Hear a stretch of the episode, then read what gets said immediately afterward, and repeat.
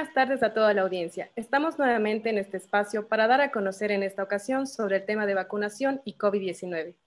En este espacio vamos a dar a conocer las preguntas más frecuentes que han surgido en cuanto al tema de vacunación contra el SARS-CoV-2.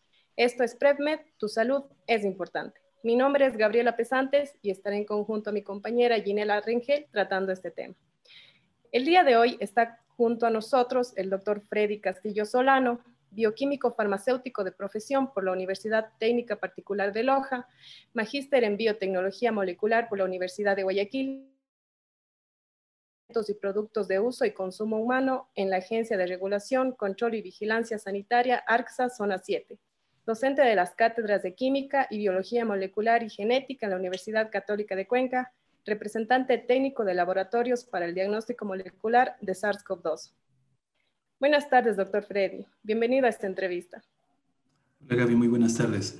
Este, darles también pues, este, el agradecimiento respectivo este, por la presente invitación, ¿no? Y bueno, pues tratar de conversar un poquito con respecto a las, las vacunas que se nos están este, presentando hoy en día. Y bueno, tratar de resolver también pues algunas dudas que muchas de las veces eh, nos preocupan, ¿no? A toda la población este, que estamos ahora pues con la pandemia del COVID-19. Buenas tardes, doctor. En primer lugar, para empezar, quisiera saber si nos puede explicar eh, qué es una vacuna y cómo se forma. ¿Qué tiempo necesitamos para que una de ellas pueda aprobarse y pueda ser utilizada en los seres humanos? Eh, bueno, este, por lo general, las vacunas este, están consideradas como biológicos. Estos biológicos tienen la capacidad de poder estimular el sistema inmunológico con la finalidad de entrenarnos ¿no? frente a algún agente patógeno como lo que estamos pasando ahora por, con las infecciones del SARS-CoV-2. Este, la manera en cómo se forman, pues eh, existen muchas plataformas, muchas estrategias para poder obtener las vacunas. Entonces, podríamos decir que, que hay formas, por ejemplo, de vacunas que, que, están basadas en virus atenuados. Hay otras vacunas, por ejemplo, que están basadas en virus inactivados. Eh, otras vacunas como las que tenemos ahora en la actualidad y que seguro muchos de nosotros las estamos escuchando, que son vacunas basadas en ADN y otras que están basadas en RNA.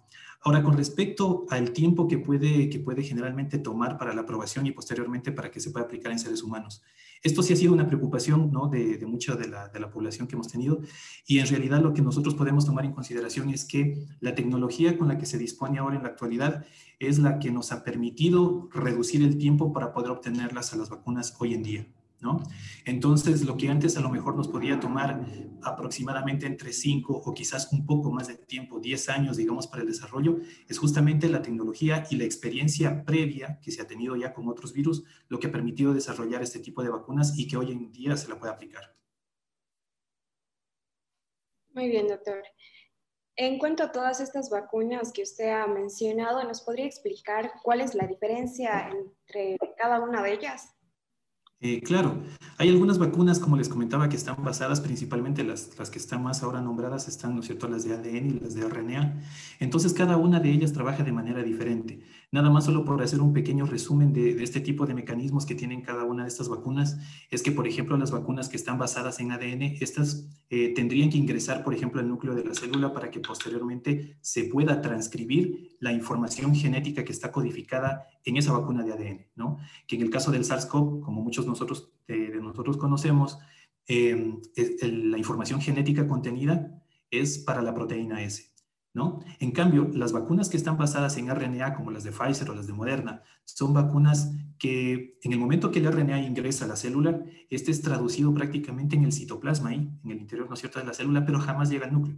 Entonces, esas serían las principales diferencias en cuanto a su mecanismo de acción. A la final, que ambas vacunas sean tanto de ADN o sean tanto de RNA, el objetivo siempre va a ser el mismo, que es producir, ¿no es cierto?, la proteína S y poder, obviamente, entrenar el sistema inmunológico para que nosotros estemos preparados en el caso de que a lo mejor se produzca una infección. Perfecto, doctor. Ahora, las vacunas que nos ofrecen en la actualidad, tomando en cuenta el tipo como actúan contra el SARS-CoV-2, ¿existe alguna ventaja entre las de Pfizer y las de AstraZeneca? Eh, bueno, al respecto lo que podríamos comentar es de que todas, ¿no es cierto?, tienen sus, características, tienen sus ventajas, pero simplemente por tomar una pequeña consideración, quizás, quizás a lo mejor una observación que nosotros podríamos hacerle podría ser a lo mejor a la vacuna de Pfizer.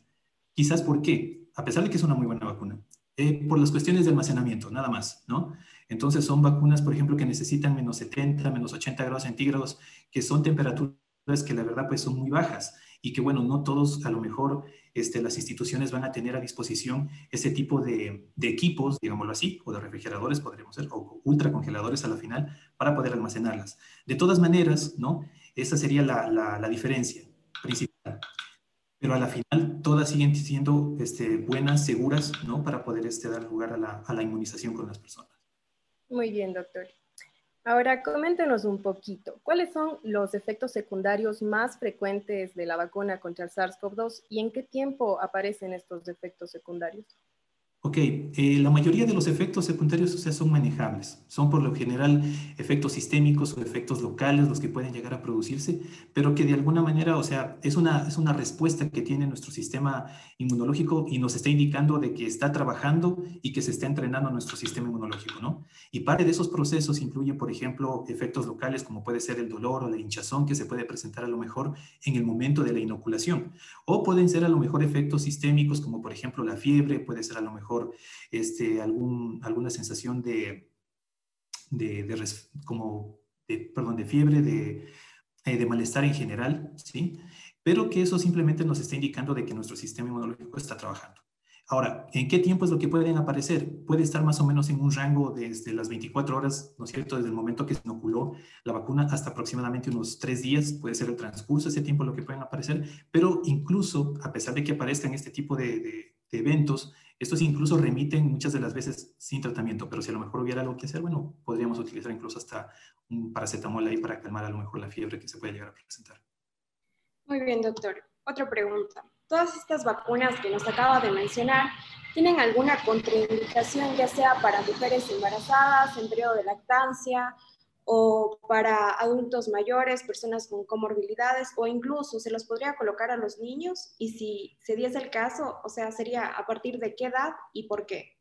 Ok, este, con respecto, por ejemplo, a las, a las mujeres embarazadas, eh, la Organización Mundial de la Salud ha establecido, o sea, de que al menos por, por el momento, o sea, no se las utilice. Claro que también este, dentro de su, de su contenido, lo que menciona la Organización Mundial de la Salud, es que si es que fuera necesario, eh, podría llegar a vacunarse, digamos, a las mujeres que están embarazadas o en proceso de gestación.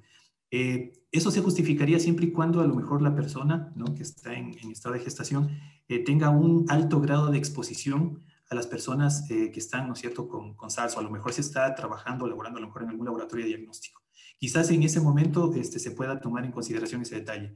Sin embargo, para poder tener un criterio al respecto, lo mejor sería es de que la paciente ¿no es cierto?, esté en contacto con, con, su médico ginecólogo, ¿no? Y conversar al respecto, de tal manera que la, la, decisión que se la tome va a ser una decisión informada. Ahora, con respecto, por ejemplo, a, la parte de lactancia, es verdad que hay algunos estudios, ¿no? Que con respecto a esta, esta parte de acá, pero que de todas maneras se sigue manteniendo la precaución todavía de no administrarlas en, mujeres embarazadas. Eh, con respecto a la parte de niños, eh, lo que podemos comentar hasta el momento es que se están llevando también los estudios para, para poder determinar cuáles son ¿no cierto? esas dosis efectivas en niños y ver también pues cuáles son este, los niveles de inmunización que se pueden llegar a tener. Entonces todavía están bajo estudio estos parámetros para luego nosotros poder tomar decisiones. Ya, doctor. Y otra duda. En cuanto a lo que son las dosis, ¿va a depender del tipo de paciente o del tipo de vacuna que nosotros administramos? Y a su vez, como mencionaba, van a ser, eh, ¿qué pasa si solo se le administra una dosis y tal vez no las dos dosis que son las indicadas? Ah, ok.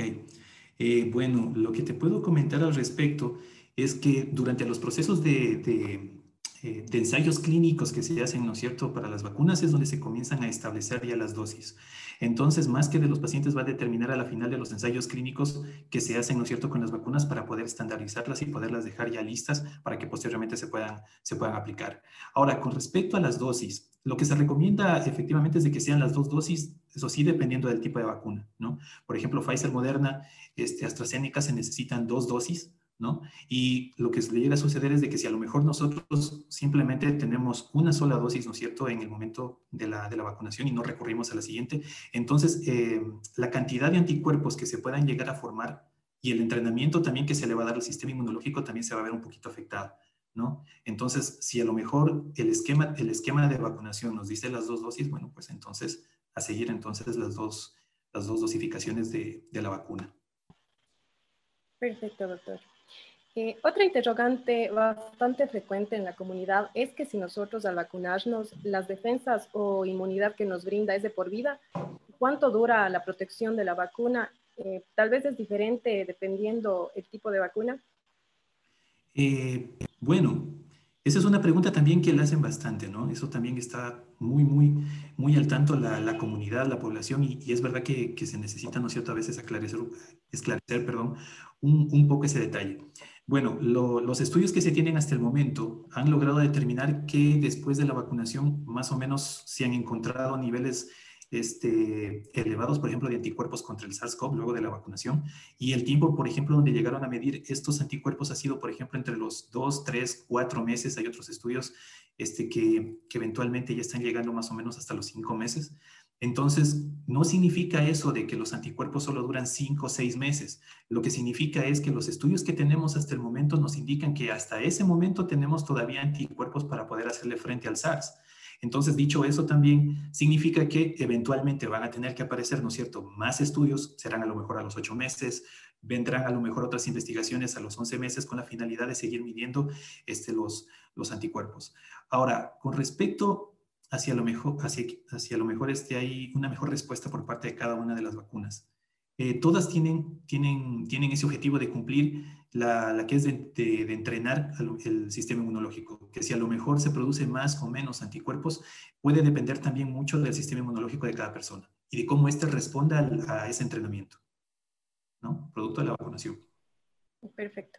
Ahora, eh, después de ser administrada la vacuna, podemos obviar el uso de la mascarilla y los contactos con nuestros compañeros, más aún si es que ya hemos recibido las dos dosis completas. Ok, eh, bien. Lo que nosotros tenemos que tomar en consideración para, para este apartado es el hecho de que las vacunas, primero que todo, ¿no es cierto?, se le administran a personas que son sanas, ¿no? Esto es con la finalidad, como les decía, pues, de poder entrenar el sistema inmunológico y que responda a la infección. Ahora, la vacunación no, no, no va a impedir que una persona que ya pasó las dos dosis, ¿no es cierto? Y que ya está con los anticuerpos no se contagie. Entonces, ¿qué es lo que va a suceder en ese grupo de personas? Lo que va a suceder es simplemente de que, de que si a lo mejor entran en contacto con el virus, esas personas que ya estuvieron vacunados, claro que le van a hacer frente, pero también hay el riesgo, ¿no es cierto?, de que puedan contagiar a otro grupo de personas que todavía no lo reciben.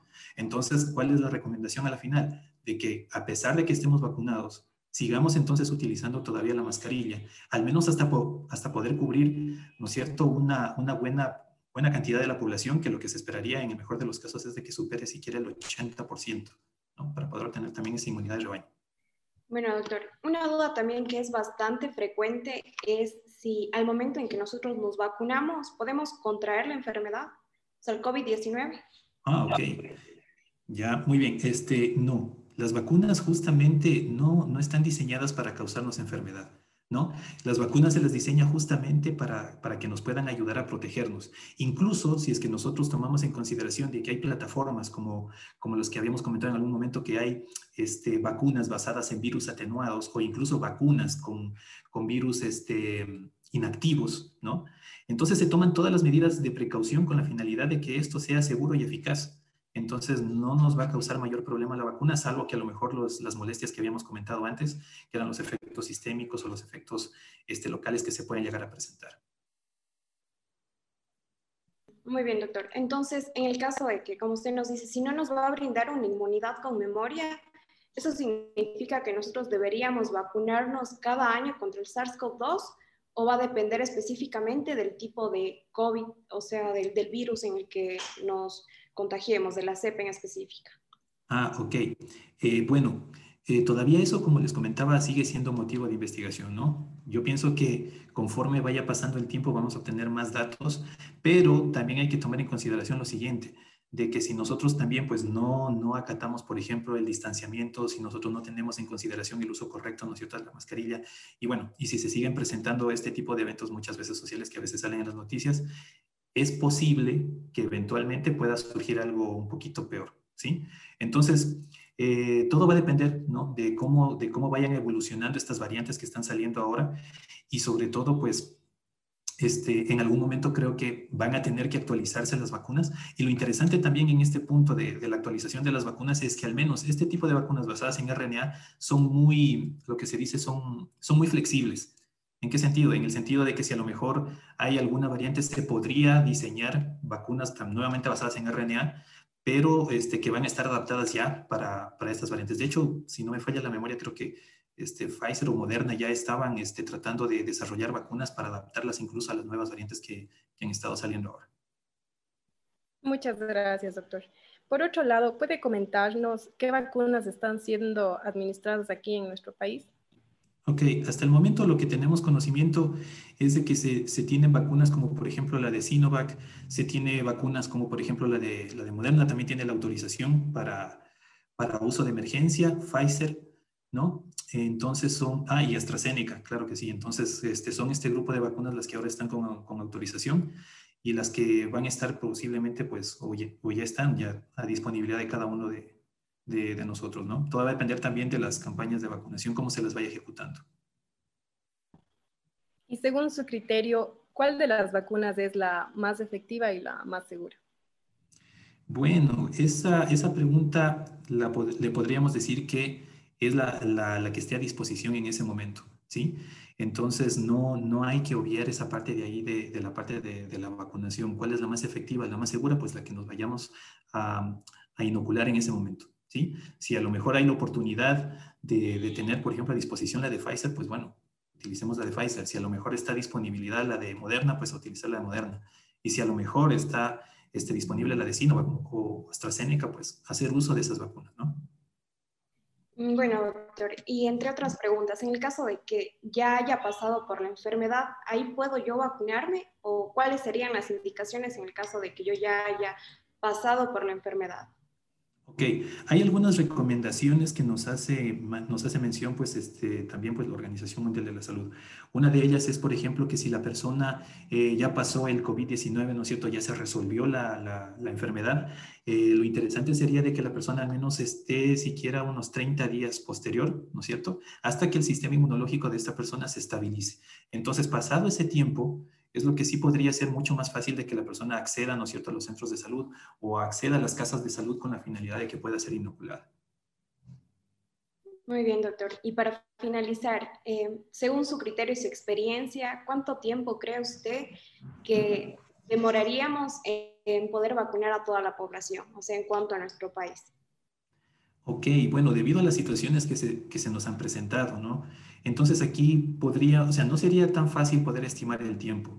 Aquí dependería mucho, sobre todo, por ejemplo, de, de la población incluso, ¿no? De que esté dispuesta a, vacunarse, eso también influye. Va, va a depender también de la disponibilidad de las vacunas que nosotros vayamos a tener, ¿no? Entonces son factores este, que, van a, que van a influenciar sobre el tiempo que se vaya a tomar en consideración para poder vacunar, digamos, a todo, a todo el país en este caso. Muchísimas gracias. Hoy nos acompañó el doctor Freddy Castillo, quien ha contribuido con valiosa información sobre el tema de vacunación y COVID-19, tema que ha demostrado ser de gran importancia en la actualidad para llegar a prevenir síntomas y no más al hecho de prevenir la enfermedad como tal. Es por ello que la mejor recomendación para evitar la propagación del virus es el aislamiento. Cuídate, cuida a los tuyos y ayúdanos a cuidarnos. Asimismo, le hacemos extensiva la invitación para tratar temas de interés en eventos próximos. Recuerda que este es tu segmento PREDME, Tu Salud es Importante, trata temas de salud en beneficio de la sociedad. Es una producción de estudiantes de octavo ciclo de la carrera de medicina de la Universidad Católica de Cuenca. Nos vemos la próxima semana aquí en tu programa Conecta 3 por Ondas Cañaris 95.3 FM.